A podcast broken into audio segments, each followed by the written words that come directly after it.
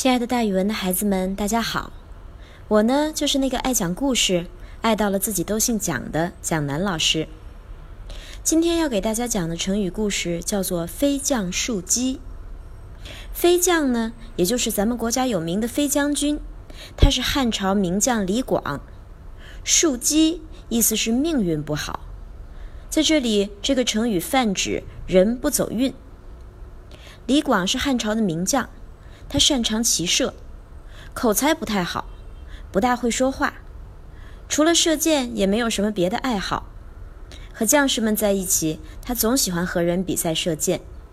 每到一处打听得有虎，他就一定要亲自去射。他还曾经因为射虎受了伤，但是最终还是把老虎射死了。有一天，在黄昏时分，在山林的草丛里，李广看到一个模模糊糊的老虎影子。于是他就搭弓，砰，射了一箭。第二天去查看时，才知道哪里是老虎呀？原来是一块巨大的石头。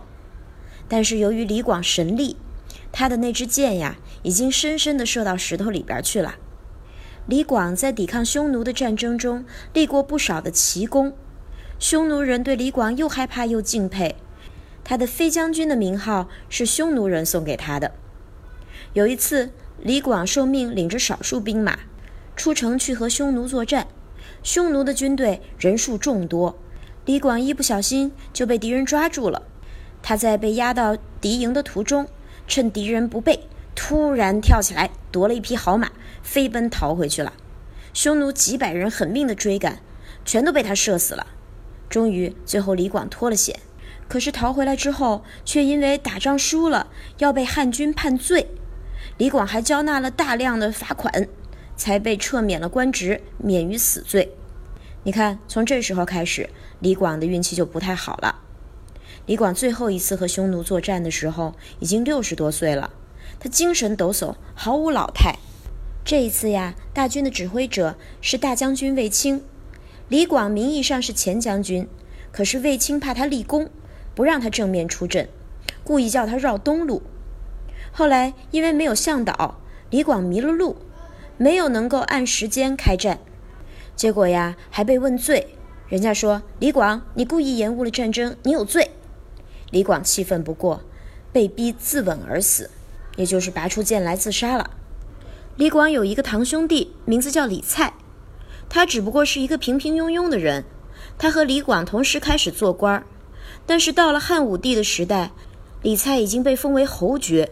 官居丞相，而李广这一位一生与匈奴侵略者作战七十余次的飞将军，却落了个悲惨的下场。人们为李广打抱不平，但是除了抱怨命运之外，我们还能说什么呢？所以“飞将树鸡”这句成语便由此产生了，说的就是李广虽然英勇，但是运气却不好。“飞将树鸡”的后两个字“树鸡”就是基数的意思。